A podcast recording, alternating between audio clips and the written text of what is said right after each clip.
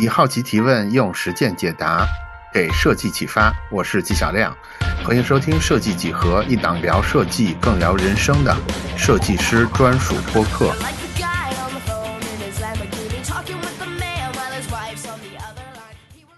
今天我们邀请到的嘉宾呢，立峰老师，其实呢是跟立峰老师第二次关于我们这期节目的聊天了。就是上一次呢，其实聊也蛮久，我我印象里聊了接近两个小时。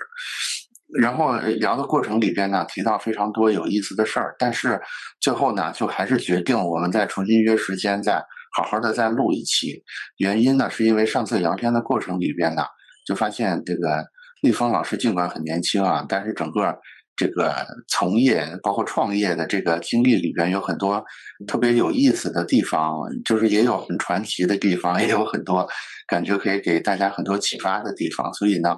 我们今天就又约了一次来正式录现在大家听到的这个版本。那我的开场就到这儿，然后接下来把时间呢给到立峰来做一个简单的自我介绍。这中间呢，我们是老规矩，可能有什么有意思的话题，我们就随时。打断来进行这个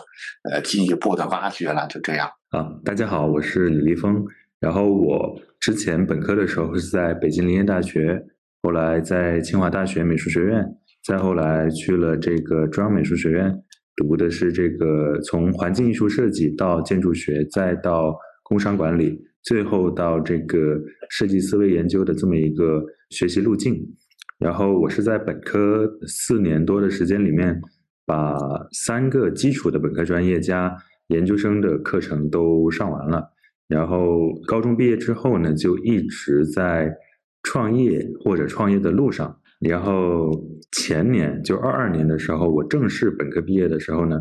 嗯，就机缘巧合，因为我研究的是设计思维，然后我的老师把我推荐到这个上海的同济大学去跟罗永琪老师去做这个学术的一个研究。然后在上海同济大学呢，就遇到了我现在的老师，香港科技大学的李泽湘教授。然后李泽江教授呢是做这个呃设计思维指导的创业孵化的这么一个事情啊。然后我一直在创业的过程中，然后我又是研究设计思维的，所以我就开始对这个李老师产生了一些好奇。那也是经经过一些沟通啊，就是也是经经过了一些所谓的选拔或者各方面的，所以呢，我在去年放弃了一些比较现成的一些高薪的工作啊机会啊，然后选择来到了这个中国广东东莞这个城市，然后开始了我新一个阶段的这个创业的学习和尝试。简要的介绍就是这样，但是中间呢，其实。呃，肯定跳过了。我们上期聊过聊过很多有意思的地方，现在咱们就逐一呢，把这些地方重新再再聊一遍。其实我我上次聊完之后，这几天我脑子里就一直一直有一个疑问，就是。为什么你会对创业这件事儿这么感兴趣呢？嗯嗯，这个这个原因是什么呢？就是因为我们大多数设计师，我们好像不太有创业这根弦儿，或者对我们来说，我们设计师所谓的创业就是我做一个设计工作室，大概是这种这种感觉的创业。但是你的创业好像都不是这样的，所以我想听听你对创业这件事儿的一些嗯，可以。我走上创业这条路呢，还。挺有意思的。首先，我的第一次创业，或者说我第一次正式的参加工作，是因为我高中毕业了。我高中毕业了，然后我我要赚我大学的学费，然后我就跟普通那些艺考生一样，我就去了个画班儿，呃，去当老师。当时我第一份工作，就高中毕业的第一份工作，我的月薪在八千块钱左右。然后包吃住八千块钱，然后我算了一下，干两个月我差不多能够交一年学费，还能买个电脑。然后，所以呢，我就去干了。然后我为什么会去选择干这个事儿呢？也是因为我在学画画的时候，呃，我在学画画的时候，我问我的那个助教老师，我说：“老师，你你你工资是吧？一个月多少？”然后他跟我说：“大一可能三百块钱一天，大二可能四百或者怎么样的。”然后当时我们那个画室呢，工资最高的，或者是我知道的工资最高的是我的一个呃数学老师。然后我那个数学老师呢，好像哈，据说五千块钱一小时啊。所以我我我当时评判了一下，我说他这个水平，他这个能力，我能否呃达到？然后我如果达不到的话，那我大概算是他的百分之多少，是吧？我跟他比，我当他的小弟，是吧？我我不要五千块钱一小时，我这五百块钱一天行不行？我能不能做到这个点，是吧？我又看这些助教也好，或者是这些主教也好，他跟我之间最大的区别就是。他已经上大学了，然后我没上大学，但是我们手头的能力、我们教学的输出的内容方式各方面的，其实大差不差，所以我就觉得这个事儿我好像也能干。所以呢，我高中毕业之后，我马上就找了一个这类型的工作，然后去做了那么一两个月。然后做的这一两个月的时间里面呢，我拿到的工资是比较基础的工资，但是呢，我承担的工作。是可以说是基本上，可能所有工作都是我在承担，比如招生啊，比如说这个学生的教学，然后后勤，甚至学生有了心理问题，可能还要找我开导，什么各方面。哎，这份工作是有意的去争取要做，还是其实有点被迫在多做这些事儿呢？其实是有点被迫的，有点被迫的。但但其实这个被迫呢，也不是说那种强硬式的被迫，只是因为确实没有别的人呃愿意去做，或者是能做这个事儿。然后我正好我自己个就自我感觉良好，觉得这个事儿好像我也能做，那我就做一做。然后做完之后呢，我就很惊讶，就也不能说惊讶吧，就很自然的就发现了这个教育培训这个行业毫无门槛可言啊，只要你能就是长长长一张嘴。然后能叭叭，好像就能干了。然后从从此呢，就是埋下了我这个开画班的这个小小想法。哎，所以呢，我这个大学一开学，甚至还没开学，当时是我有一个呃中央美院的一个学姐啊，她要开一个画室。然后嗯，他知道我在别的一些机构教过课，好像教的还不错，聊的也挺挺好的。然后首先他先找我一个什么事儿呢？她她先找我说。那个立峰，你有没有学弟学妹要来北京学画画？能不能介绍来我们画室？你看我们这个老师水平啊，各方面都很好，然后收费又很低，你能不能介绍过来？我们今年要出成绩，什么什么之类的。然后我说那可以，那可以聊一聊，是吧？然后我就开始帮他们招生，我我去跟我的学弟学妹安利安利这家画室，然后真就呃拉了几个学生过来，拉了几个学生过来之后呢？但是我忽略了一个问题，就是这个学姐她很有教学的能力，但是她基本上没有什么太多的管理能力啊。所以呢，就是学生过来了，学费交了，然后她也正式开始上课了。但是正式开始上课就开始遇到问题了，然后就哎，这个学生心理有问题，然后这家长。有各种事儿是吧？你这住的可能也没有当初说的那么好，然后学生之间互相有矛盾，然后又找家长，就是很多鸡毛蒜皮的事儿。那这些事儿呢，就导致我这个学姐呢，就是她的这个心理防线啊，在在一点点的被攻破，然后她就觉得干这事太累了，又不赚钱，然后她就跟我说：“立峰，这个画室我我不想办了。”你这个学生，你能不能把他们领走去别的画室？我说那怎么能行是吧？我这你这画室学费跟别的画室学费这个标准就不一样。然后你钱已经收了，不能说让别人又加钱又去别的地方，而且人家已经这么信任你都过来了是吧？那不行。那这样吧，我来帮助你是吧？我来协助你，我来这个稳住这个学姐，然后让她继续把这一届的学生带下去是吧？那所以呢，我就很顺理成章的我就。成为了这个画室的其中的一个比较重要的角色啊，就主要是担任这个一线的教学和后后勤的运营，还有这个对外的这个招招生啊，还有对内的这个学生的一些呃工作的一些事情。对，就是就是咱们节目之前来过很多设计师聊天，就是大家聊之前的经历，尤其是聊关于创业这块儿，我发现一个很有意思的点，就是好多人都是从。画室开始的，这个可能是我我有时候在想，哎，是不是这是因为我们学艺术的学生怎么说呢？最容易接触到的一类生意。但是真的有好几位都是从一开始，也有几个朋友一块做画室，也有像你一样，就是先去画室帮忙，后面就走进来的。就是刚才那个立峰在提到这段经历的时候，有有一个细节啊，你说做做这个工作主要是为了。赚学费，也就等于说，其实家里的条件一般，是吗？这个这是不是略微有点隐私问题？是的，我对我家里条件其其实非常一般，所以我就是非常典型的这种小镇青年。对。对，所以我我想说这点，我是想引出引出这个问题，也就是说，呃，就还是说咱们以往嘉宾的这这种，也不能叫大数据啊，以往嘉宾的这些这些聊天里边，我会发现，其实有很多时候，设计师们有一个最大的问题，就是我们比较极端，也就是说，要不然就是家里条件极其好，要不然就是家家里条件极其不好。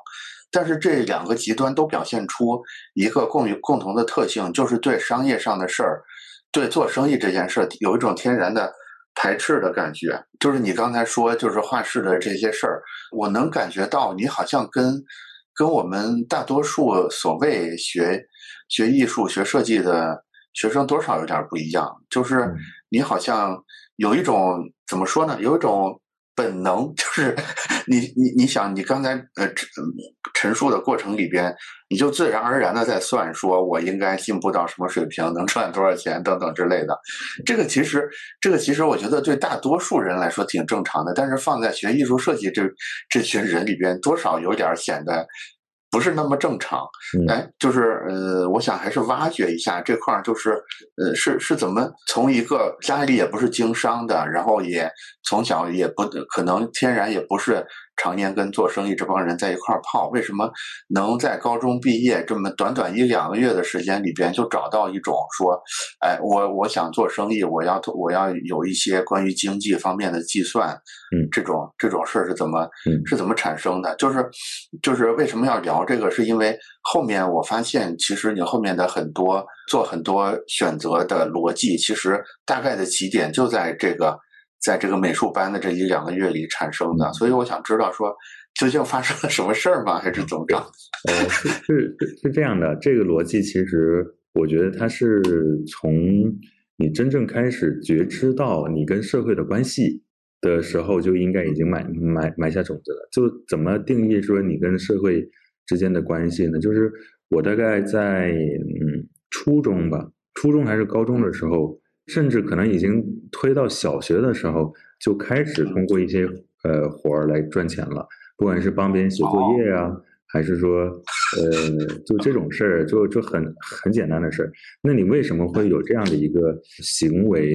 那我觉得可能跟我的家庭教育有关，因为我是从小就没有找家里要零花钱的这么一个习惯的，就是我都到了可能都到大学了，我才知道原来。我靠，别人的家庭是会每个月发生活费的啊，你知道吧？我是没有这种概念的。我我的所有的上学的花销，除了巨大额度的哈常常规的一些日常花销，基本上都是我自己挣的，就通过各种方式去挣哈。那所以呢，我觉得，包括我为什么选择美术这件事情，其实也是有自己粗略的算过这个投入产出比的。就当时我算了一下。我呃，对我我为什么走上美术这条路呢？也是因为我最开始的时候，我的这个中学的第二外语学的是法语，然后我学法语的核心目标、核心目的是想要去加拿大的魁北克，就我想去加拿大的魁北克读高中，因为那边呢就是是加拿大的法语区，然后呢它不用学费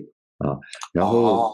对，然后我学法语还有一个很重要的原因，是因为。这个当时那个年代呀，中国和非洲的一个外贸，呃，走得非常非常的近。就是我我我我是怎么了解到这个事情的呢？是因为我的这个外语本身就学的还不错，就我英语学的还不错。然后我学英语学的还不错，导致我为了去赚我的日常生活费，我去补习班给别人补习英语。然后从此呢，认识了很多呃那些以英语为专业或者以法语为专业的学长学姐。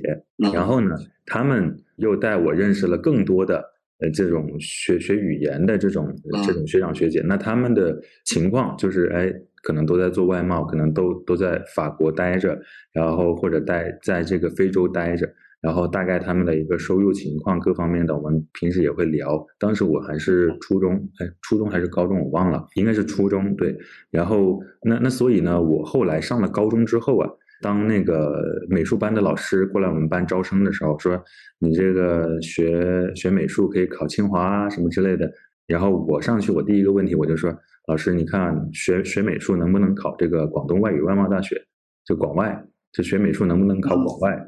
呃，因为广外的法语是很厉害的，然后我很多这个法语的朋友是广外的，然后那个老师就说，嗯，好像可以，然后我就说那行，那那我就学美术了。然后我学了美术之后呢，呃，这又发生了另外一个事情，是我学了美术之后，就是我们学校对于那些呃美院呢，它是有一个呃等级的排名的，比如说这个中央美院可能是五星级，那广州美院可能是三星级。然后呢，这个时候我大概高一还是高二的，应该是高一的时候，我就有一个高三的学长，他高考完了，他高考完他不是有那个红榜嘛，就是哎这个学生他考了什么什么学校，然后呃就有一个其中一个学长他考了那个法国的巴黎美术学院，啊，但是啊他考了巴黎美术学院，但是他没有去，他没有去巴黎美术学院，哎他去了中央美术学院，然后当时我就很疑惑，因为我。我其实一直想，就是高中没有去加拿大那边的一个原因，是因为加拿大那边它的生活费有点高。然后我就想，那我就这个法语不不能浪费啊！我法语我去法国的大学，他可以免学费啊。然后那我就很好奇，这个学长他为什么没有去巴黎美院？然后我就去问，我去问我的美术老师，我去问这个学长。然后这个学长就说，那个巴黎美院那边他要求一个法语成绩。他发他他要求一个法法语的等级，然后呢，你如果没有这个基础的话，你需要去上一个语言预科班。然后我说那感情好，那我有这个基础啊。然后我说那个对，然后我说你这个巴黎美院它大概大概难不难考是吧？然后这个学长就说他大概就是跟天美一个难度吧，就是三星级啊，天跟天美广美一个难度。嗯，然后我当时就想，嗯，那这个那我应该还是能够得着的。啊，那所以呢，我我就去学这个美术，然后我的我当时高一的时候，我的这个目标院校就变成了这个巴黎美术学院，然后一直到我这个后来高二高三的时候，我要去集训呢，我要去校考的时候，我才了解到这个法国那边，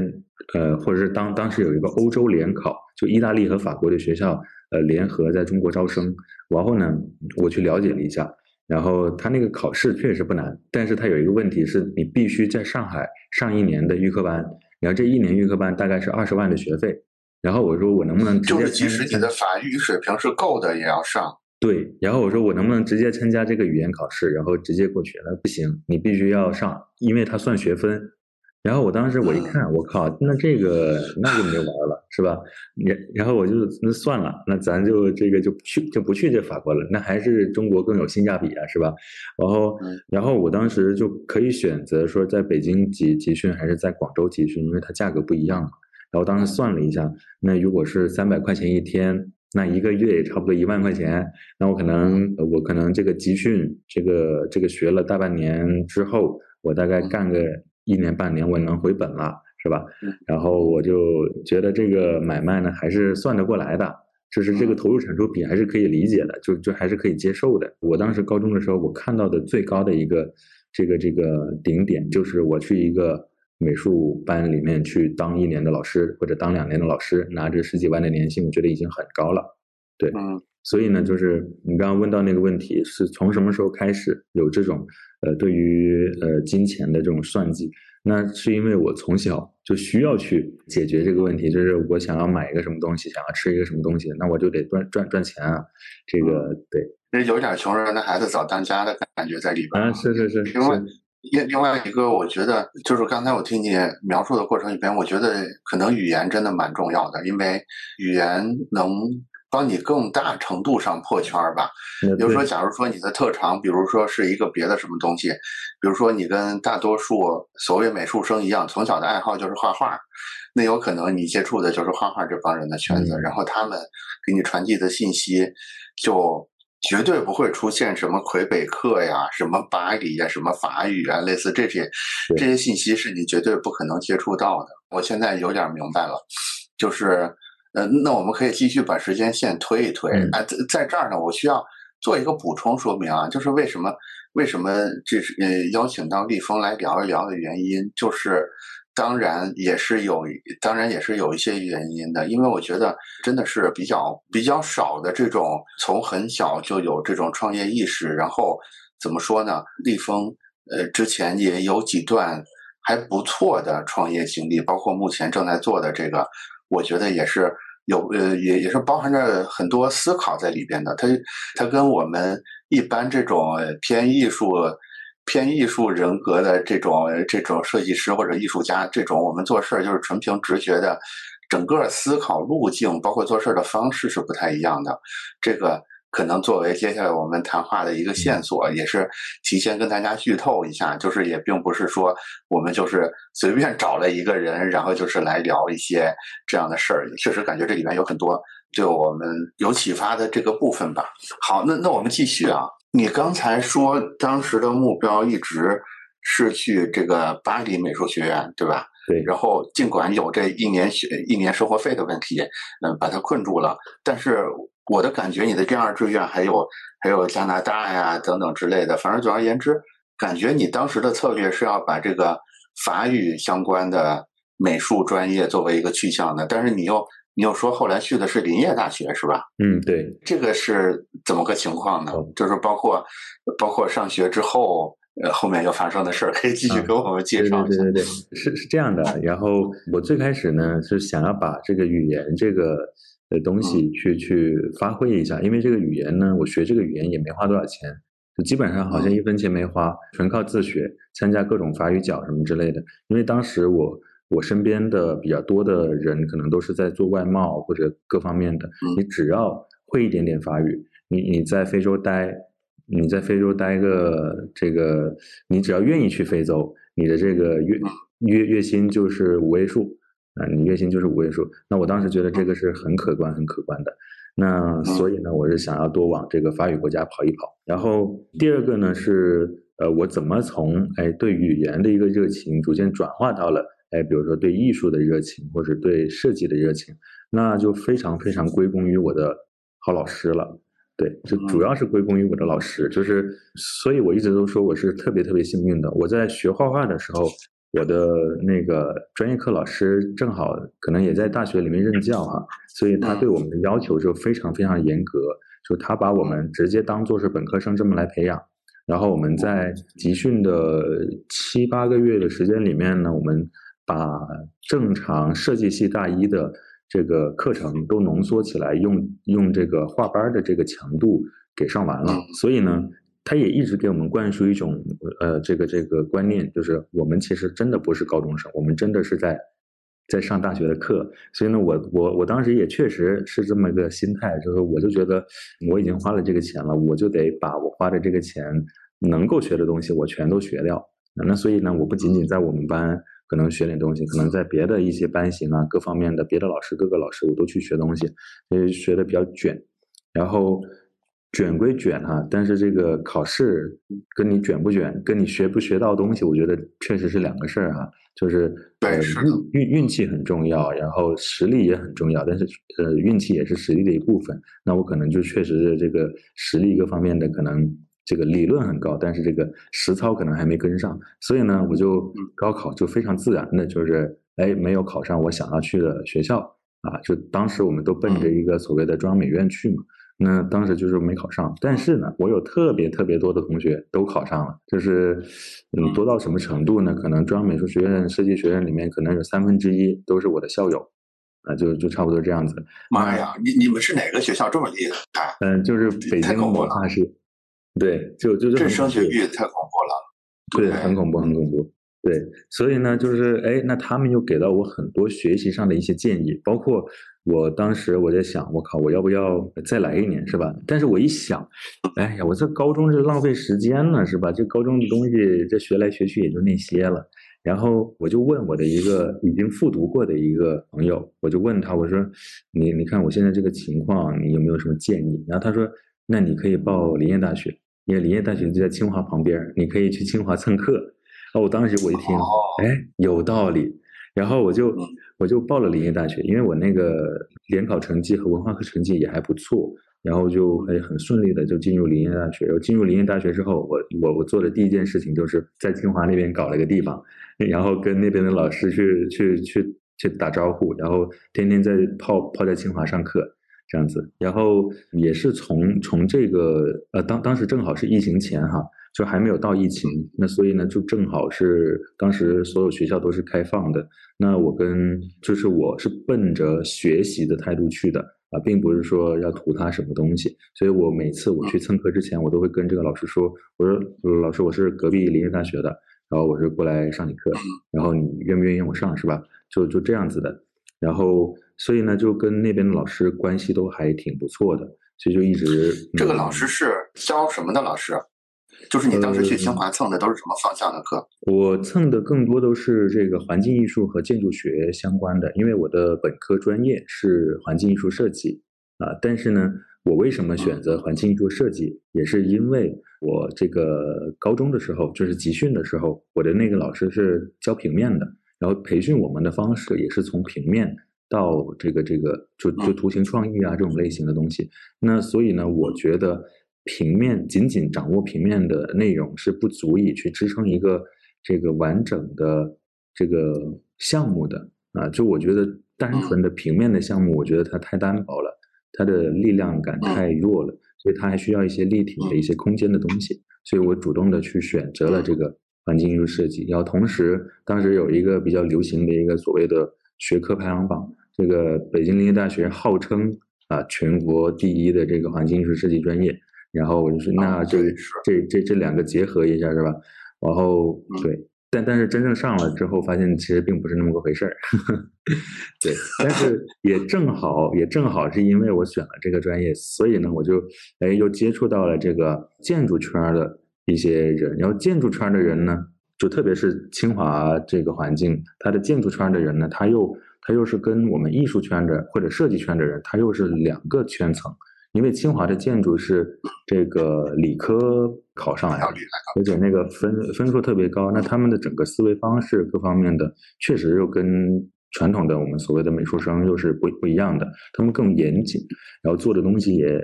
更可推敲啊，就没有那么多拍脑袋。那整个的这个学习过程中呢，我的老师呃，以及就所有教过我的老师啊，可能都帮助我去建立起了一个相对比较。好的思维模型和研究框架，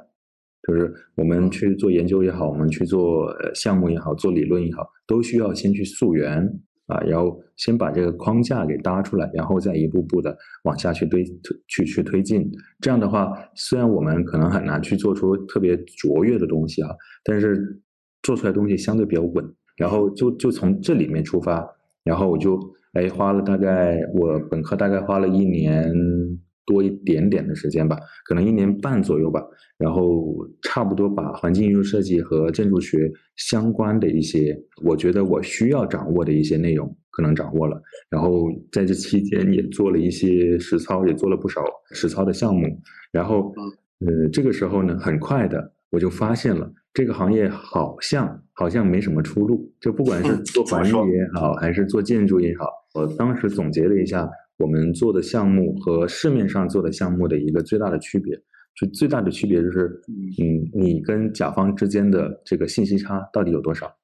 就是，哎，我我同样一个方案，我五万块钱卖给你和五十万卖给你之间最大的一个区别就是，你对这个概念一无所知，然后我对这个概念可能所有解释权归我所有，然后我说它值五十万，好像它就值五十万。就是我发现好多好多设计项目可能都是这样的，可可能不仅仅是建筑哈，呃，好多设计项目都是这样的。那我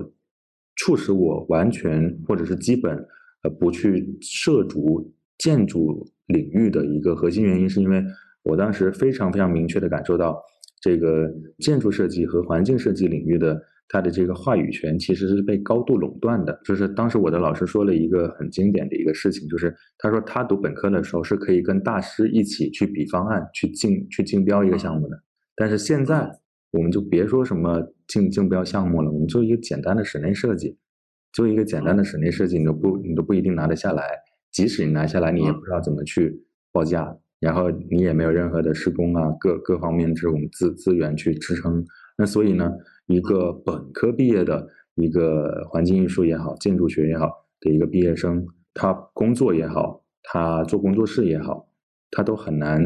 就是在在我当时理解里面，他他都很难很好的、很体面的这个过下去。那所以呢，我就非常毅然毅然决然的，我就没有没有踏足这个这个建筑圈，所以呢，我我踏足的是这个所谓的品牌全案的这个圈子，就是把平面和空间去结合起来，再融合一些所谓的商业的一些事情，然后打造一个所谓的哎品牌体验。然后这个时候也是特别特别的巧，呃，当时我大一，然后当时我有个这个大学同学，然后这个大学同学呢，他这个想要创业，呃，他家里比较有钱，然后给了他一笔大概，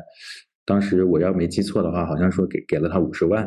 然后给他五十万让他去做个小项目，然后他就选择了一个麻辣烫的项目，就他要开一个麻辣烫店。然后呢，他就是哎，正好认识我，然后听说了，哎，说我这个好像设计做的还不错，好像挺挺挺有那味儿的，然后找我聊，说你这能不能帮我做个品牌？你看我这个东西之后要开连锁的，怎么样怎么样？然后我说，那这感情好啊，那必须得这个帮你搞一搞。然后我就哎，从这个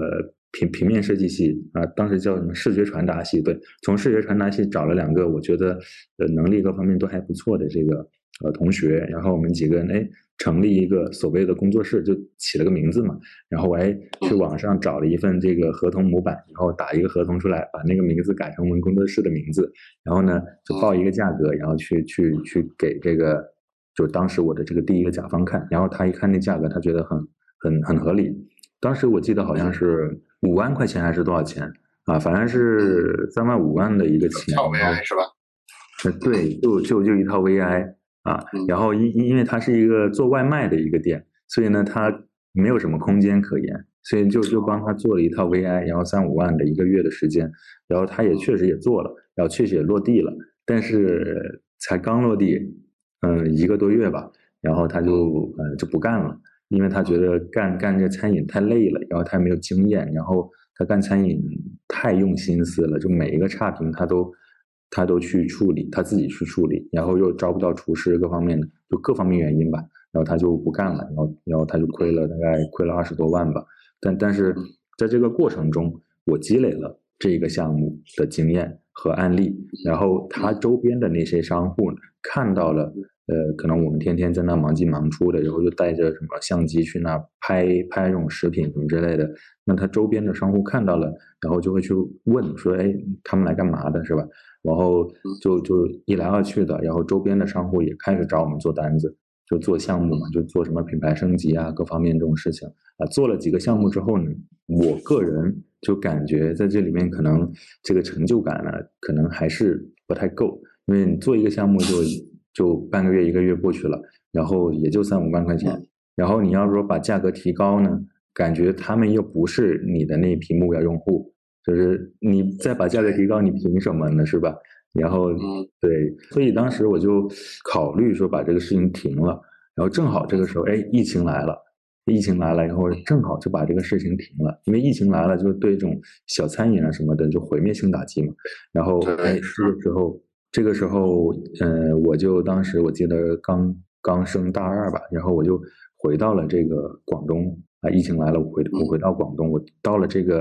嗯，这个这个广州的一个叫做万盛围的地方，就是那个地方有一个古村落，然后是一个旅游区，然后我在那边租了个房子，然后我说在这休养生息一下吧，然后我刚住下来第二天，然后就哎出门这出门逛街，然后逛街呢就遇到了一个这个比较有设计感的美发沙龙店，就一家理发店。但是呢，它又有 logo，又有空间，各方面的，我觉得，哎，这个品牌做的挺有意思哈。然后我就说，那我进去消费一下吧。然后我进去，然后我坐下，然后旁边来一老哥跟我聊天，然后一聊，哎，发现这老哥跟我是同行，就是老哥也是学环艺的。然后老哥呢，就是同时还是这家店的老板，就是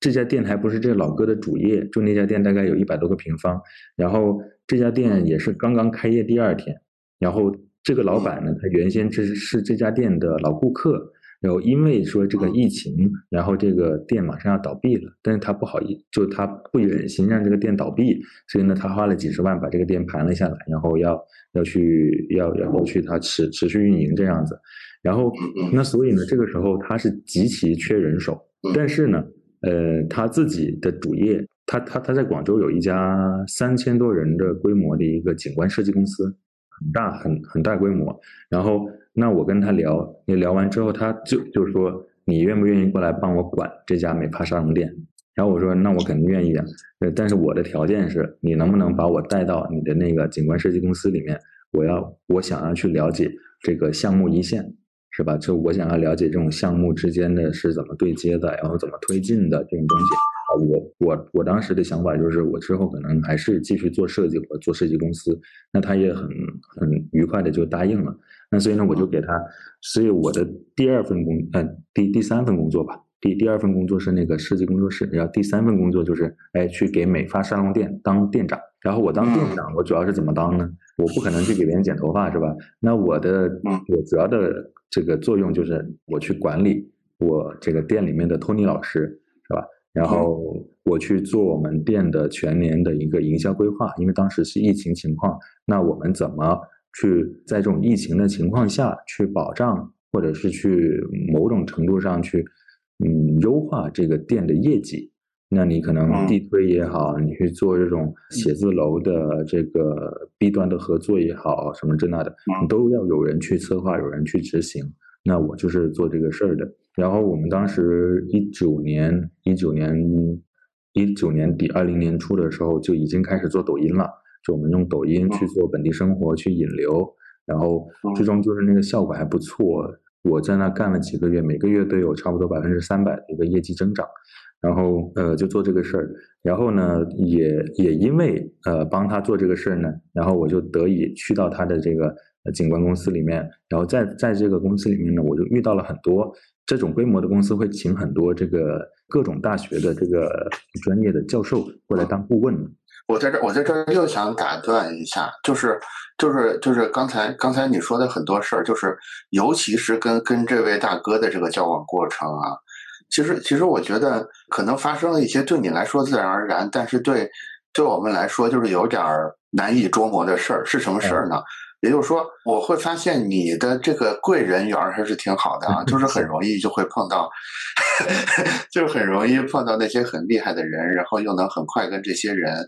就是可能三言两语的，你们之间就建立起一个就是还不错的关系来。嗯，但是据我的观察，这个这个事儿我不愿意把它纯往这个玄学命运上面走啊，我觉得这里边可能。可能是存在某些技巧也好，还是某些观念也好，嗯，因因为因为据我个人的观察，就是包括我在内啊，我会发现我要跟一个生人要熟络起来，还是有点困难的。这个困难多方面的，我自己心里会有点排斥，然后我也不知道跟他说什么，然后我我我也经常会发现，就是对面那个人他经常是一种怎么说呢，比较。比较戒备的状态等等之类的，我相信每一个听众可能都面临这种情况。就是我们知道，哎，这个这个大佬那个大哥看起来挺面善，然后他可能也挺厉害，能帮上我。但是你说真的要去认识他的时候，就。就是就就全不是全不是那么回事儿了，嗯呃，所以我想知道，就是你你这方面有什么有什么技巧或者是心得吗？我觉得技巧倒真是没有技巧，我觉得最大最大的这个最牛逼的武器就是真诚。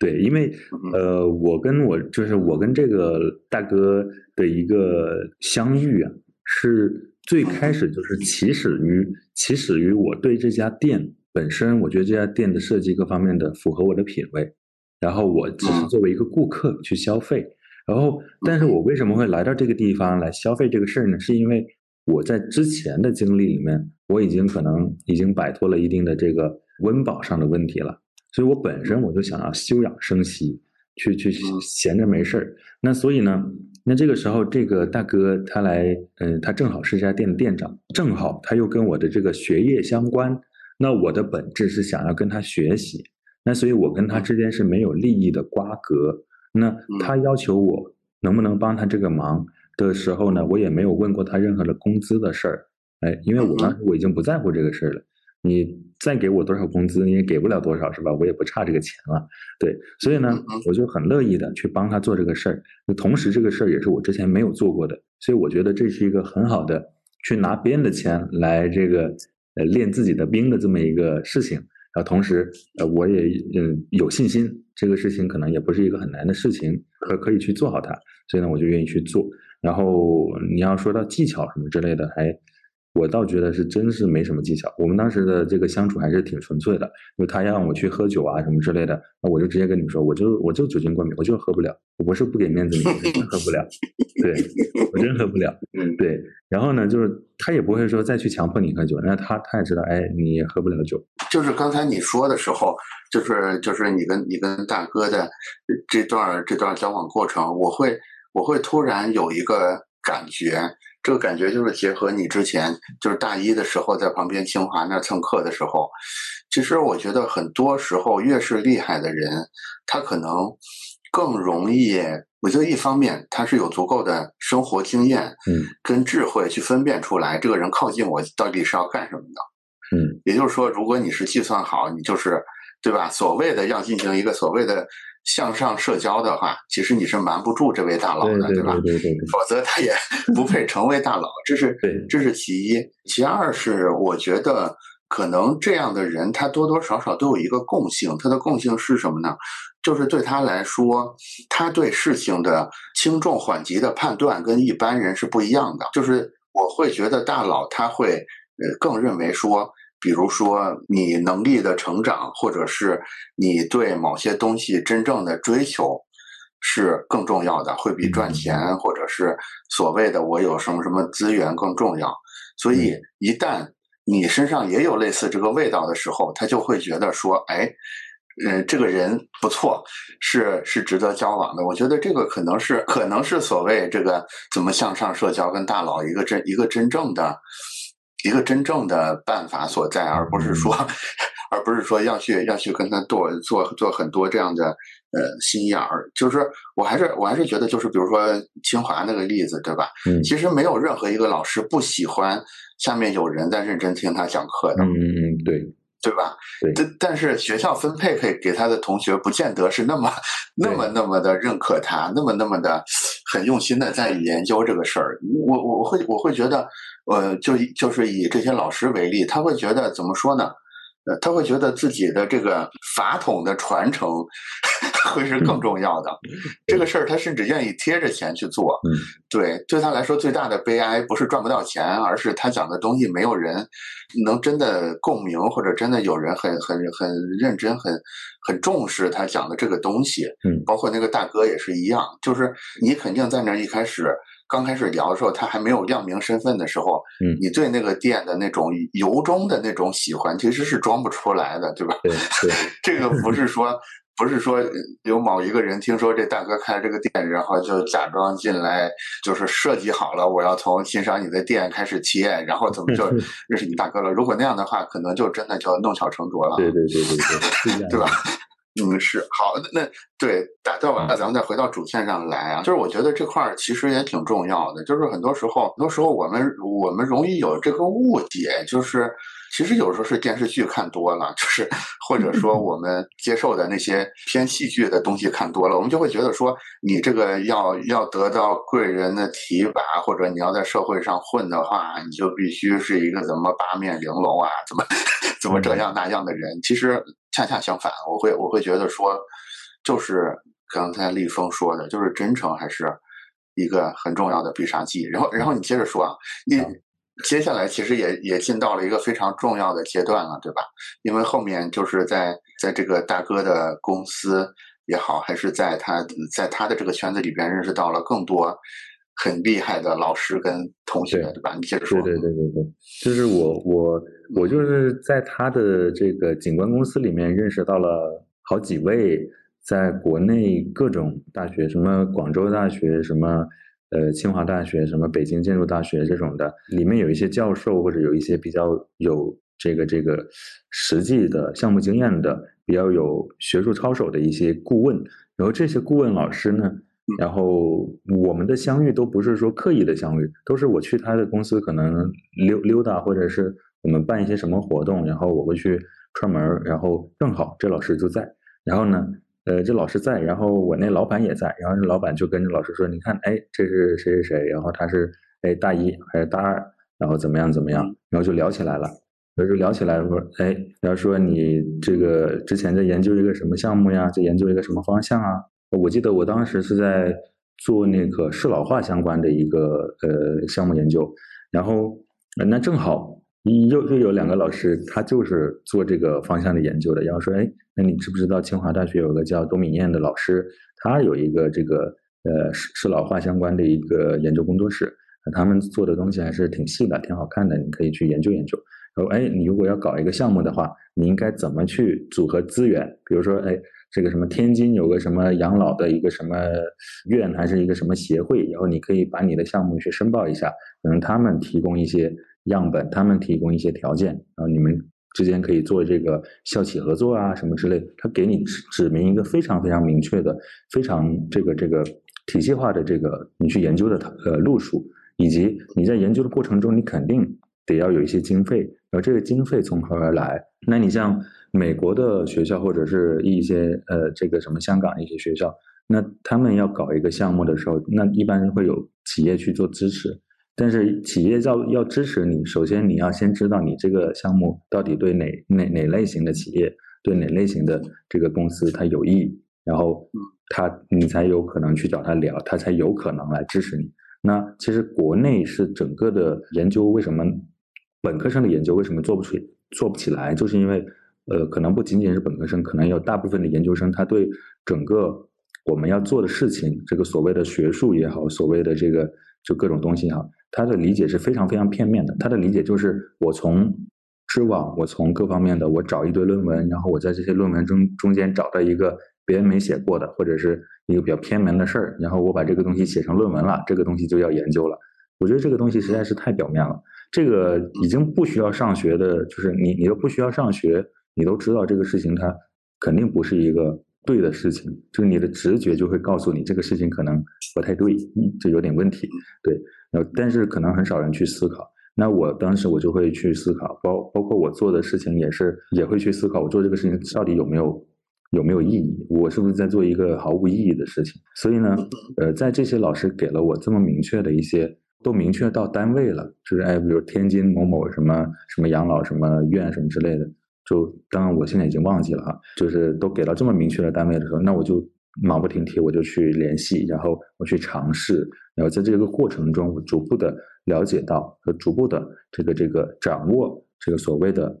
做学问也好，或者做项目也好，它必须具备的一个能力，这个能力叫资源整合能力，就开始学会有有个东西叫做资源整合了。虽然可能之前做的事情也有这个资源整合的这个意味，但是并没有真正的。把它看作是一个事情，可能我当时是觉得，哎，招生是招生的事情，这个物业是物业的事情，这个管理是管理的事情。但其实这个事情其实是一个整合的一个过程。这个也是，就是后来，嗯，你前面提到过一句，就是你还是把设计思维当成非常重要的一个一个思考的线索的，是不是？也是这个时候觉醒了这种对设计思维的这种这种兴趣。当时其实对设计思维还是没有认知的，甚至都没有听过这个词儿。我当时是首先我从呃环境和空间入手，对这个适老化研究开始产生兴趣，然后逐步的从适老化研究转化到了嗯，我当时在做的这个叫什么什么陈设还是什么。美陈，它其实也不是美陈。我我我当时做了一个艺术项目，是一个关于声音的陈设，就是把声音作为陈设的主体，不就不把这个实体的东西作为陈设的主体去做了一个空间实验。然后由此呢，又去探讨了一些，哎，就虚头巴脑的东西吧，啊，然后呃，再往后又因为在清华参加了一些可持续设计项，不可持续。呃，这个相关的，就联合国的这个可持续发展目标相关的一些呃商业项目，然后拿了一些奖，然后我自己就觉得，哎，好像我好像在可持续这个方向也有点意思哈，因为我就开始去做一些可持续相关的呃所谓的学习和研究，然后在这个过程中呢，也也是了解到了这个刘冠中老师啊，还有这个刘鑫老师啊，然后又在这个可持续的这个方向下了解到了和认识到了这个中央美术学院的李卫老师。就李威老师是央美有一个研究生方向叫做可持续设计研究，但是在整个的这个学习和交流过程中啊，就发现好像我们都是在讲可持续，但是呢，真正做的事情，呃，就是真正细分下来，它不是一类事情。那在跟可持续的这个方向呃接触的过程中啊，又延展到或者是迁移到了另外的一个研究方向，叫做未来生活呃未来生活方式设计研究啊的这么一个研究方向。然后在未来生活方式的这么一个设计研究的研究方向下呢，又去做了一些学习之后，发现还是还是不太对味儿。然后呢，在这个但是在这个过程中接触到了我后来的这个老师，呃，就是这个设计思维研究的这个方向的这个老师。然后我是被他个人的这个学术涵养和他的一些气质所吸引到的。然后正好他研究的是这个，只是正好他研究的是这个设计思维研究的这个研究方向。那同时我在听他的课的过程中，我是能够非常明确的感受到我自己是在被被启发、被开悟的。那所以呢，我就很愿意去跟他学习。所以我从大三开始就一直在呃上他的研究生课。他也是非常直接的去给了我一些。呃，建议就是说，哎，你可能我要在国内读研啊，你可能可以直接出国，可能更有利于你的成长啊。或者你你你如果想学，你可以哎到我的研究生的班里面来啊，我在周几周几上课啊，这样子，他给到非常非常好的一些支持。那我就觉得这是一个很大很大的一个机会，所以我就抓得很紧。就怎么个抓紧法呢？就是我我当时在这个燕郊租了个房子。我在燕郊租个房子，但是我上课我得去朝阳上，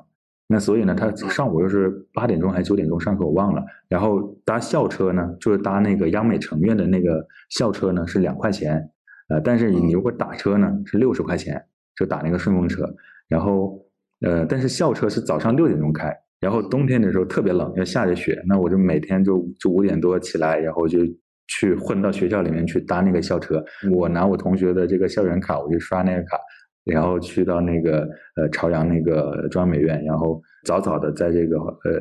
教室等着这个老师来，机会到手上就就就得好好抓住，就这样。对，我包括上次跟你聊天的时候，我都有一个呃比较直观的感觉，就是就是你成长的这个过程里边，老师这个词出现的频率非常的高。对。对，就是就是感觉是一系列的老师的，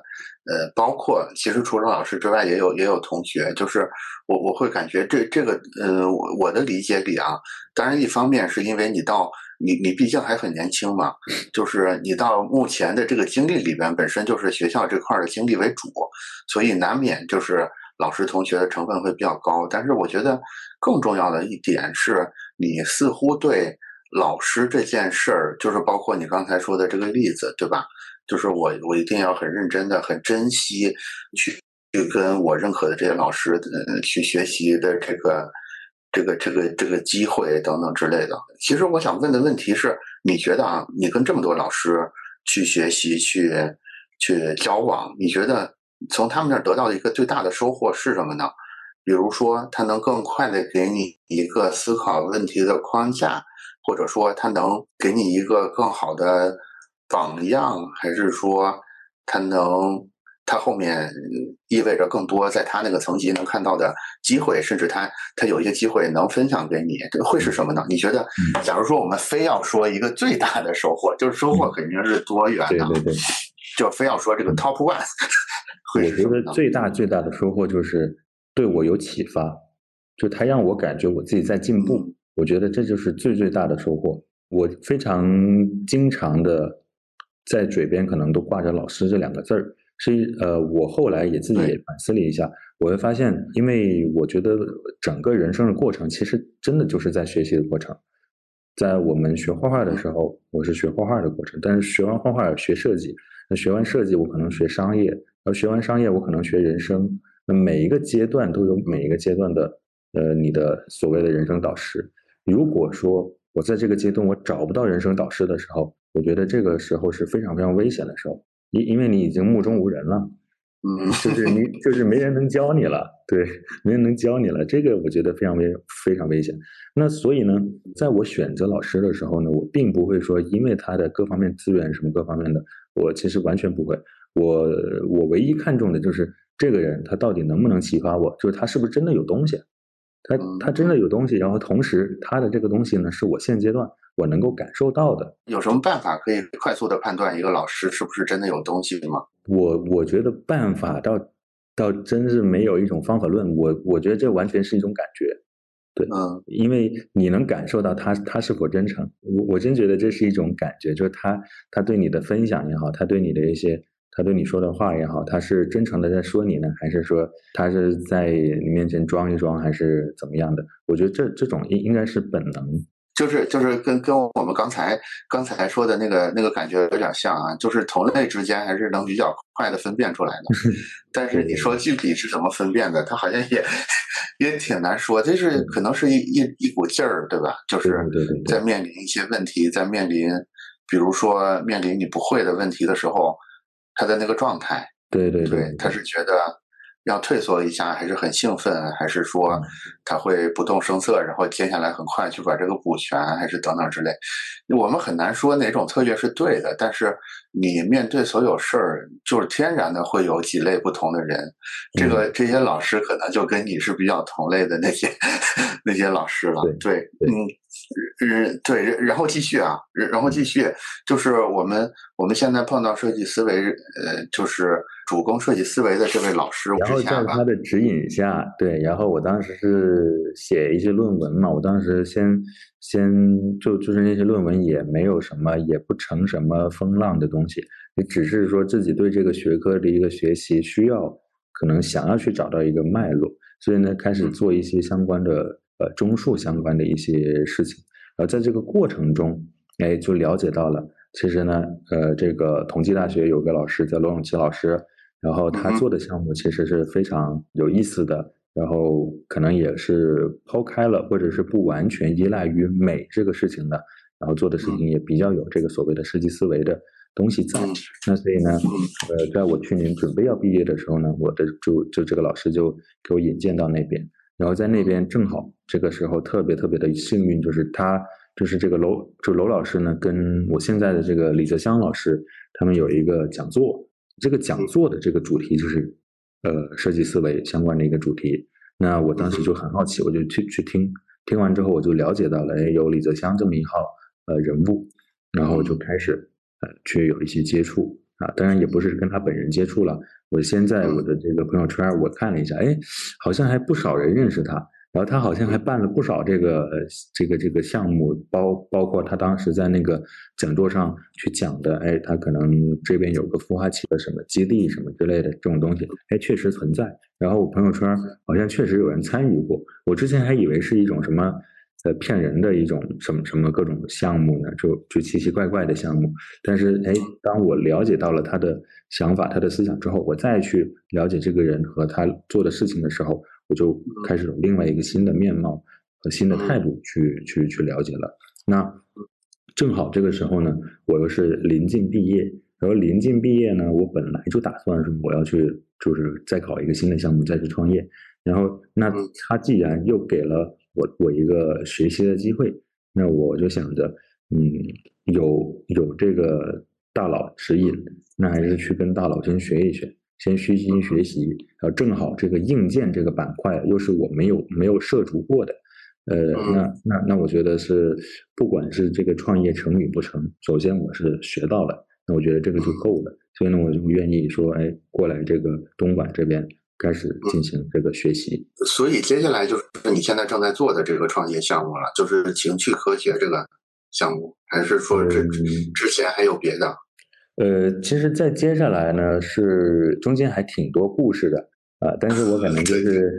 对，可能就长话短说，就是接下来的故事就是我我来到了这个东莞这边，然后来到这边之后呢，当时我们四个人，来自于不同的地方的四个人。然后凑在一起，然后成为这一期的学员。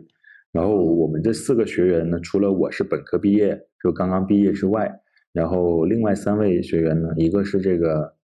呃，国内某非常知名的这个手机厂商的全球市场总监，然后他辞职了过来。然后有一个是阿里的 P 八，然后有一个是国内某呃非常知名的无人机公司的一个。财务总监，然后辞职过来，然后我们四个人，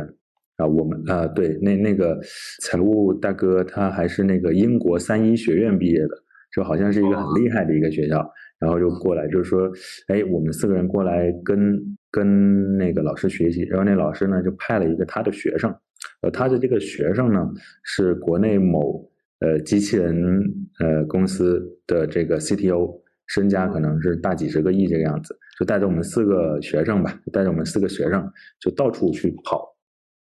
跑不同的这个呃公司和企业和工厂，就是哎不同类型的公司、不同类型的企业和不同类型工厂。然后这个过程呢，其实是去缩短我们这个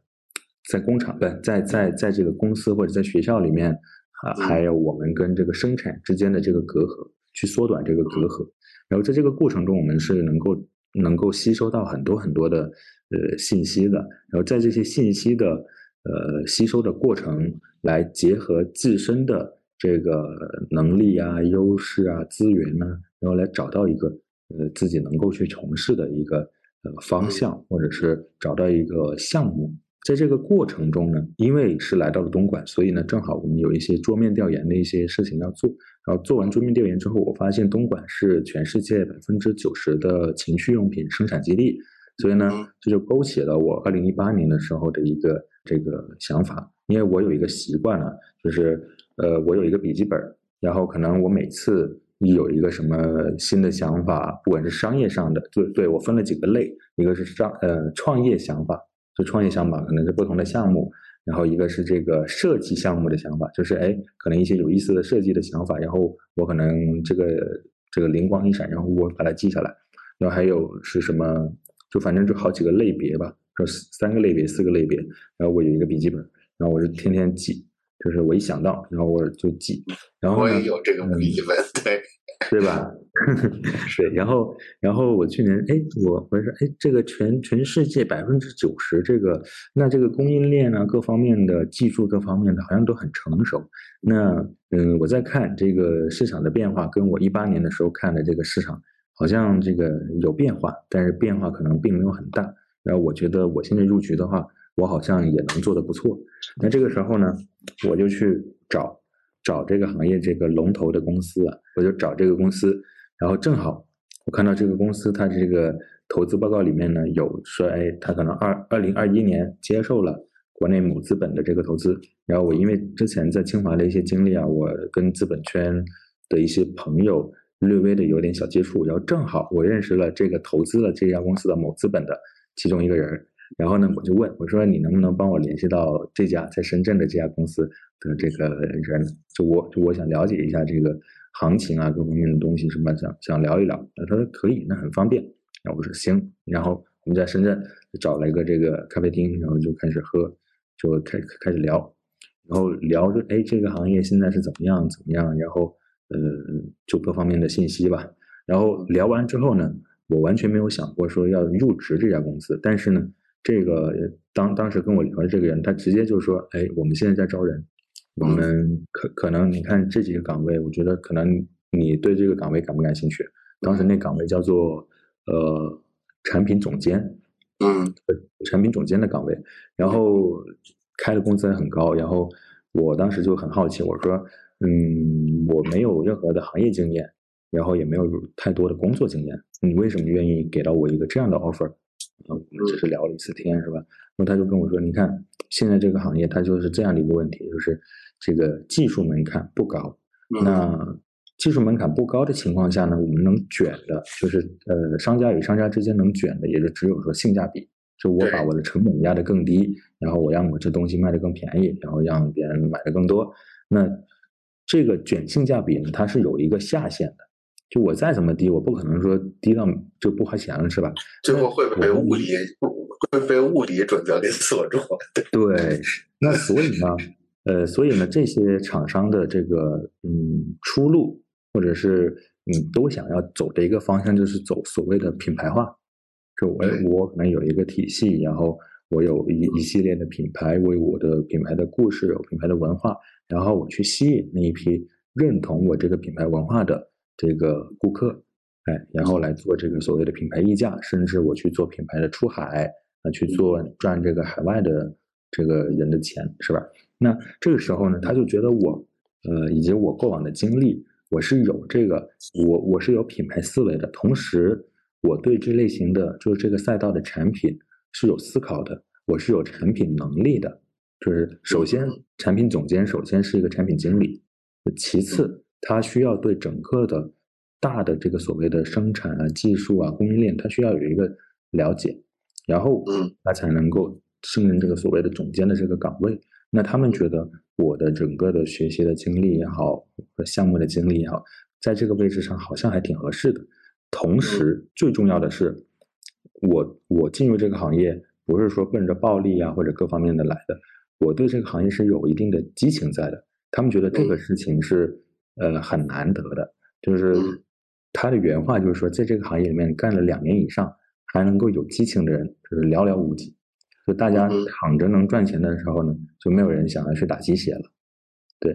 那所以呢，他就给了这么一个就就很好的一个条件的一个 offer 给我。但是我当时也是浅浅的考虑了一下，我说这个，嗯，有竞业协议是吧？有竞业协议，那我就那 那，而且他给我的那个钱呢，我其实呃，我算了一下，好像我自己创业的话。我去搞个什么别的真正赚钱的项目，我我可能半年一年我我也能赚到啊。那我去给你我去给你干活的话，我可能半年一年我也不知道啥时候就被你开了。然后就是以就是以拖延以拖延自己的事业为代价去拿的，对这份工资有点不太值啊。对对对对。那所以，我当时就觉得，我刚毕业，我这我也不着急，是吧？我实在是创业失败了，我再去也行。我当时是这么一个想法。所以呢，我说对，然后我就说，那那我还是自己先试试吧，对吧？然后我就就就开始了这一次的这个创业的尝试。对，也就是说，由于由于这次机会，你会发现有很多之前隐隐约约的在准备的事儿，好像在这儿就找到了一个一个交汇的点，对吧？比如说。对，比如说那那那几个本本上记的东西，我相信可能就是不同方向的一些灵感，都有一些部分正好可以成为你现在做这件事儿的一个组件，对吧？对，就是包括对品牌的这种兴趣，这中间对很多智能硬件的这些这些厂商的。走访等等之类的，就是当时不知道为什么要干这件事儿，但是好像 在这个的牵引之下，就逐渐找到谜底了。就是为什么我五年之前要去要去走呃，比比如说要要要开始对品牌设计感兴趣，对我我有时候能能我我有时候能明白这个感觉，这个感觉还是挺美妙的，就是那种嗯。叫啥呢？找到，往大了说就是找到人生使命；往小了说就是还是有一种就是缘分妙不可言，类似类类似这种感觉在的。对，哎，呃，所以现在这个，嗯，这件事儿就是自己在创业了。现在是个什么进度呢？我我也比较，包括目前遇上的问题是什么，我也是很好奇。对，现在的话，我们在去年，也就是二三年的十二月份。十二月份大概是十二月七号吧，然后我们作为一个情趣用品的品牌，入围了 Design 三六零的这个设计节，然后在杭州的良渚的那个文化中心，呃，搞了一次这个市集活动，然后那次是我们的第一次的公开露面，然后我们第一次公开露面呢，就是还吸引到挺挺挺多的这个关注的，就是从消费者端呢，是因为我们最开始做这个事情。呃，我们的切入点呢是说，呃，来来来，这个重新思考我当时接触这个行业的时候的一个问题。就我接触这个行业的时候的一个问题，就是我作为一个消费者，我想去购买一个玩具给我的异地恋的女朋友，但是呢，我觉得市场上面的产品设计啊，各方面的太粗暴了。我作为一个设计师，我无法这个下手购买。然后如果说我想要去买一个略微的有点品质感的东西呢？那我当时选择的是一个日本的一个品牌的一个产品，然后价格差不多在五百多到六百块钱这样子。那我觉得这个初次的一个呃试错成本很高，这是因为我不知道这类型产品它到底有没有效果，然后它又不能退货。那但是呢，做的好的好像又只有他们家。哎，那我觉得这个问题就很大。那我遇到的这些问题呢，其实是我觉得大部分新手。大部分第一次去购买这种新手，呃，他会遇到的问题就是，哎，我可能想买，但是我可能不知道从何入手。我觉得这个问题还是挺致命的。然后我真正想要去入行这个事情的时候，我又去做了一个这个这个尝试，就我用消费者的视角去做一个尝试，我发现好像还是没有谁说专门为这些新手啊去做一个入门级的一个东西。那我当时就说，那我们那我们就来做这个事情，因为因为我自己曾经就是这样的一个处境的一个买家。那我觉得可能将来随着就包括现在，随着我们整个的社会的一个嗯对于性啊、对于情趣啊，它的一个态度越来越开放的情况下，我们从心里其实已经接受了这这种事情的存在，然后只是说我需要一个契机去从物理上啊去购买啊，去去接触到触达到这个产品。那我觉得我们来从这样的一个切入点来做这个事情，我觉得还。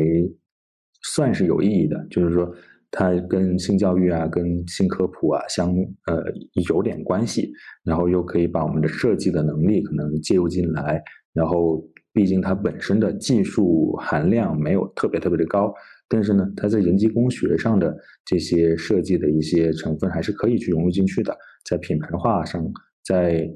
各方面它都可以去做进去，同时我们在传播的过程中。因为这个情趣类目的东西在传播是受限的，有很多词儿你是不能说的，然后很多东西你不能表现的太具体。那我觉得这种所谓的表现的不能太具体，它本质上就是一个抽象的过程。这种从具象到抽象的这个能力呢，我觉得本身就是设计师应该具备的。就是设计师是把一个具象的世界抽象成了各种形状也好，各种概念也好，词汇也好。对，我觉得这个能力是设计师群体本身就具备的。那我身边正好又是一堆设计师，那我自己本身也把自己当做是一个设计师，那所以我我觉得我们可能呃会会比其他的厂商更好的去呃了解和理解呃这里面的一些事情，可以去服务一批这样的用户，所以呢就开始说想要去做。然后呢？所以呢，就做了，就是就是我我觉得，我觉得你们这个项目还挺有代表性的。就是尽管情趣用品是一个怎么说呢，相对比较生僻的事儿，但是我觉得，其实，在在很多行业里边都正在发生这个事儿。也就是说，其实我们从原来最早的就是所谓供应链，就是生产为王，然后到后面的渠道为王，现在其实有很多。呃，类似这种细分的行业都走到了不得不依靠品牌为王，不得不把品牌作为就是未来发展出路的一个阶段了。所以我真的觉得，嗯，其实其实眼下是一个对设计师们，尤其是你对品牌也好，或者你对很多的。行业有一个比较全局的认识的这种设计师，是一个非常好的时代。就是，呃，我我我觉得类似这种事儿，比如说在在美国、在日本，其实因为他们的这个发展阶段比我们更领先一些吧。其实，在他们那儿都都已经验证过会发生这样的事儿。包括我们现在很很熟悉的无印良品啊等等之类的，它无非就是在那个时代的时候。所有社会在寻找答案的时候，他提出了说，我们可以把这种有品牌感觉的设计作为一个解答，然后人也确实取得了成功。所以我觉得，呃，这个也是找到立峰想聊聊的一个很重要的原因，就是我是觉得，就是我们的听友们真的可以仔细的想一想，就是你相对熟悉，你对这个这个事儿的上中下游，对这个事儿里边的一些主要玩家都有一定认知的话。你真的可以想想，你现在在在这个细分行业里边，你举起一个大旗，说我们需要在这个细分行业里做出更有品牌、更有独特的品牌调性的新一代的解决方案出来。你你这个旗，你可以试着打一打，试一试，说不定这个旗就像李峰他们一样，这个这个事儿，这这个价值主张，你一旦把它打出来，还是会有。一些正面的回应的，当然我们现在很难说立峰他们已经到了这个成功或者大成的时候，但是我觉得他至少还在一个比较舒服的阶段，也就是说，大多数这个行业里边的人还并没有意识到这件事儿，就是还是一个偏蓝海的一一个有点先机的阶段，对。那那停止打断，你接着说一说这个，这就是后面后面的故事。对对，刚刚季老师已经说到啊，就是我们确实是立了这么一个旗帜，然后我们立旗帜的方式呢，就是我们毕竟是设计师团队来做这个事情，而且整个项目也是设计在驱动的，所以呢，我们选择的第一个的这个路面的场合就是 Design 三六零举办的所谓的全国的首届的设计节，然后在这个场合上的路面呢，就奠定了我们品牌的一个对对对对对底色了。然后也是因为这一次的路面呢，吸引到了像刚刚季老师说的，我们现在团队里面新增了一位小姐姐，北北京大学毕业的，然后各方面能力都非常非常的优秀和突出，然后又是对。这个情趣用品的这个行业有非常大的一个呃激情，它它其实不是说在商业上哈有多大激情，而是说它它是被我们的品牌理念吸引过来的。他没有线下看过我们的东西，他只是在小红书上哎发现了有这么一家就有这么一个小品牌，然后他们的就我们把我们的理念各方面都发上了小红书嘛，然后他们通过小红书看到了，然后来联系到我们，然后我们一聊。然后他给了一些建议，说：“哎，我觉得你们应该之后可能应该在什么样的场合或者在什么样的地方，可能要做一些什么事情。”然后完完全全就跟我最开始对于我们这个品牌的整体的规划是完全吻合的，就意味着我我吸引到的是完完全全的我当时的这个用户画像里面的用户，就是他完全就是我我嗯当时。跟投资人也好，就是当时虚构出来的这个用户画像，没想到现实世界里真的有这样的人，而且这个人就真的出现了。对对，而且他是哎，比如说以同事的身份出现了，对对。然后呢，那那我们聊了一段时间之后，就非常愉快的，他就加入我们团队了。然后那大家的合作也非常的这个丝滑，就我都不需要就多说什么，他他就知道，就就是我们想要搞什么事情。对，然后整个的项目现在就是朝好的方向去发展。我们刚刚上周参加完了那个广州的阴地呃艺术书展，然后我们在书展上面去推出了我们的呃这个诗集啊各方面的东西。就我们呃作为设计师，你去做一个产品也好，做一个品牌也好，我觉得我们最大的一个呃跟普通其他专业的人去做这个事情的最大的区别，就是我们会有很多一些小玩意儿。那比如说做个小胸针，比如说做个什么小小的文字排版，做个什么小小的书籍装帧的东西，这些东西呢，它其实是不符合商业逻辑的，因为这些我们统称为文创，呃，文创是。大家都知道，文创是最不赚钱的，但是文创它往往就是我现在觉得，文创它往往是我们这种小的就非资本化的品牌去树立或者是培养。我们品牌用户的一个很重要的一个呃方式，因为这些小东西、小事情是能够让用户真切的感受到温度的。你像我们的那个手提袋，可能是哎，我手工在上面粘了一些东西，这个是非常非常有温度的。你是花钱你是买不到的，而且我们在里面确实会有呃融入一些所谓的设计的一些思考，或者但是这种设计思考它是非非专业性的设计思考，就它是它不是那种。呃，我要实验性啊，我要钻牛角尖的那种设计思考。这种设计思考是我怎么样，我的这个东西它既普适化，然后又能够让人接受，又能够保持一一定程度的设计性。这个时候其实需要的是我们设计师本身放下我们自己的身段和眼界。你看的东西可以很高端、很牛逼，但是你要清楚的知道，你这些东西不是所有人都能接受的。你在这儿能举一个具体的例子吗？就比如说你们在书展上的这个展出的这个东西，因因为因因为因为只只是这么空说的话，还是有点难以理解。你可以举个实例，就是举举个实例，就比如说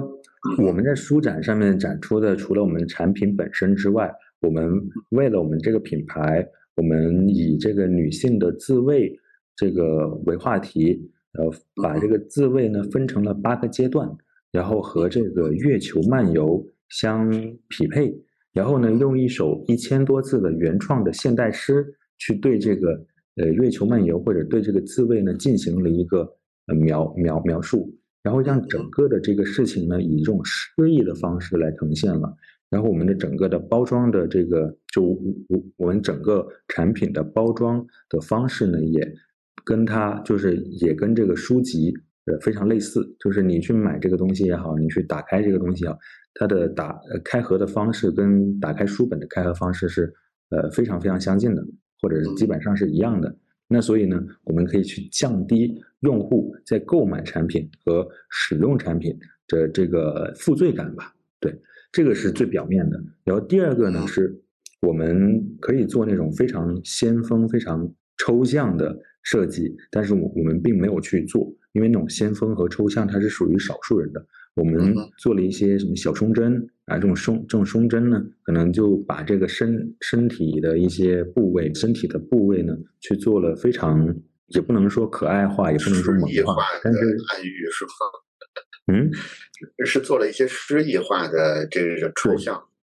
对，就是去做了诗意化的抽象，但是不是设计性上的这个抽象，因为现在大家讲的这个这个设计很高端，或者这个设计是吧？就是在设计圈里面聊的这个呃设计呢，它可能会更更偏向实验性，它更偏向什么？哎，多媒体也好，或各方面也好。但是真正的我们要去让这个事情有传播力的话。那种东西可能还是局限在设计圈里面的这个讨论，就我们想要达到的这个打击的这个面呢，是普罗大众啊。这个普罗大众呢，它又分层次，就我们不可能说一上来就让所有普罗大众都接受我们，我们肯定也是一层一层分下来。就我们现在想要做的，我们这一批的用户是，哎，受过一定的这个教育，或者可以说是有一定的审美基础。的这一批人，哎这一批人，我们先服务好，我们再逐渐的、逐渐的下放。那这个呢，才是一个我觉得设计师去做东西的一个逻辑吧，比较稳的一个逻辑。我觉得这个可能也不光是设计师去做事情的逻辑，这个可能是未来所有人要做一个事情的逻辑都是这样的。其实这个世界的共识已经很少了，就是当然跟跟跟自媒体、跟跟算法分发等等都有关系，就是。呃，现在整个的玩法，我认为跟二三十年前是有本质上的区别的。你如果仍然在试图做一种人人都能明白的东西的话，那这个东西一定是它的品相一定是比较糟糕的。嗯，对对对，对吧？对的，对，就你就一定会陷入到这种成绝对成本控制上面的这种内卷上去。这个其实是现在。不，嗯，就是为什么说为什么我会说这是所有人的问题，是因为我现在观察到有很多制造业的，其实就恰恰是卡在这儿。也就是说，即使你不认为自己是设计师，你也必须要逐渐找到怎么用设计这种方式，对，去做事儿的这个感觉。我觉得是要找到了。就是我我我自己，就是刚才听立峰说的过程里边，我会觉得说我们在卖的东西，其实从原来的一个解决方案，它它往往是物理的。一个解决方案，现在正在逐渐变成，你在卖的是一整套生活方式，它是更多是体验层面的东西。其实我们现在更多的在所谓我们的工作工作成果，原来可能是我卖出去多少套产品，现在更多的工作成果可能是我打动了多少个对目标的人。对对对对，也就是说，一旦能识别而且能影响这些人的话，你什么东西都可以卖给他。对。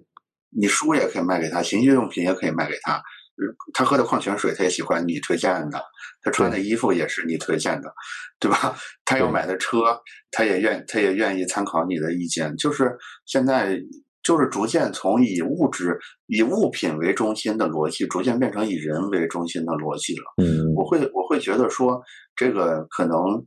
就是我愿意就把这个东西称之为设计思维一个很重要的 表达。对对对，是，所所以所以我觉得，就是立峰呃之前对设计思维的一一些兴趣，可能也是有意无意的在为今天这个事儿做一个做一个铺垫。嗯，是的，是的，是的，是的，对，是。哎哎，你们现在你们现在已经上市的产品都有什么呀？我们现在就上市了一款产品，就是它是一种呃，它是一款这个入门式的这个。女性的自慰产品，就是你可以理解为是一个，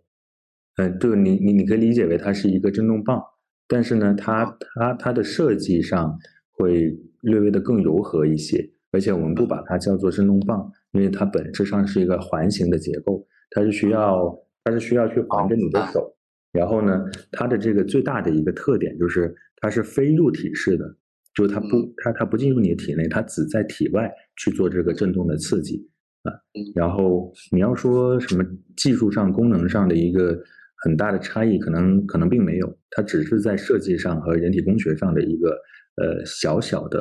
呃这个点。对，所以所以你们呃所所以就像你刚才说的，你们做你们做的类似这种很长篇的这种现代诗这种事儿，我认为这种事儿其实才是重要的。对，也就是说，你任何在表现在表现层的东西，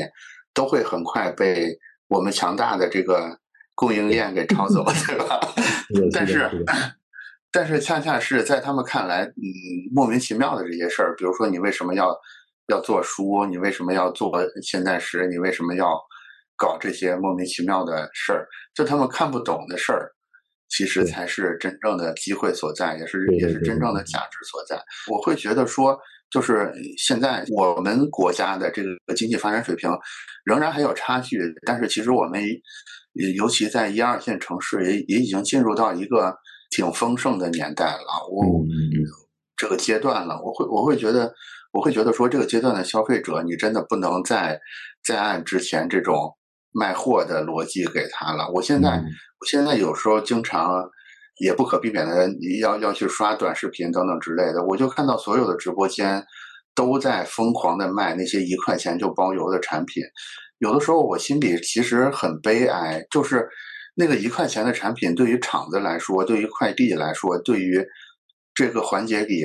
之前这个环节里参与的每个人来说，大家都在流血。就是我们消费者感觉你一块钱捡了一个之前十几块钱的产品，你觉得你占便宜，但是这背后，我觉得是无数资源的浪费，无数创业 创业者、工人、中间物流、所有的研发人员、设计人员的白白付出的劳动在里边。所以我觉得不。嗯，真的是时候转移转变一下观念了，不是说这个东西我做出来就一定能卖出去的，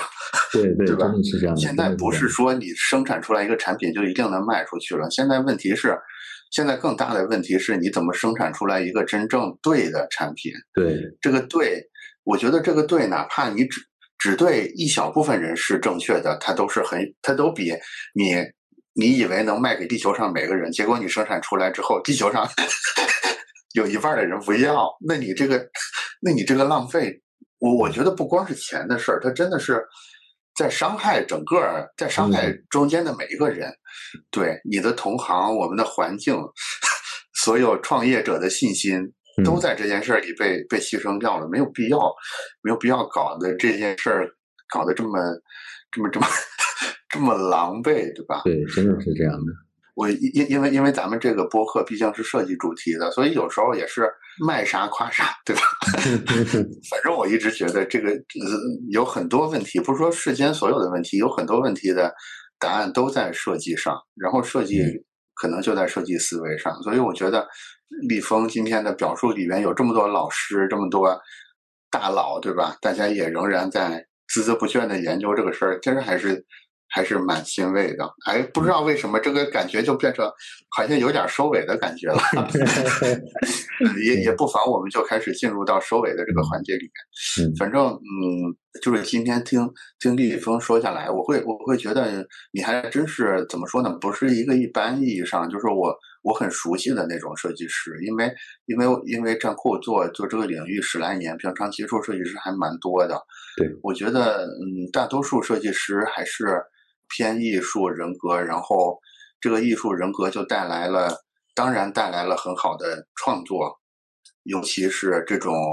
手头的这种强大的这种美学的能力，这这当然是毋庸置疑的。但是也带来很多问题，比如说我们今天就是前面有聊到的，你会觉得你会对商业完全没有概念，嗯，你会在面对陌生人的时候很胆怯，或者是手足无措。或者说你会认为说我不应该跟那些不懂美、不懂美术的、不懂设计的人去交往，包括你会觉得说有很多创业的事儿是他们的事儿，我们做设计的就只负责在屋里边把这个图画的漂漂亮亮的就好，就是有很多。奇怪的观念在我们的脑海里边，反正我觉得立峰是个很好的例子，就是大家可以从这个从这个样本里边得到很多启发吧。就是我我对我个人而言，启发最大的就是，就真的是你始终还是要就是那句话，就是不要习惯于玩世不恭。就是我发现有很多有很多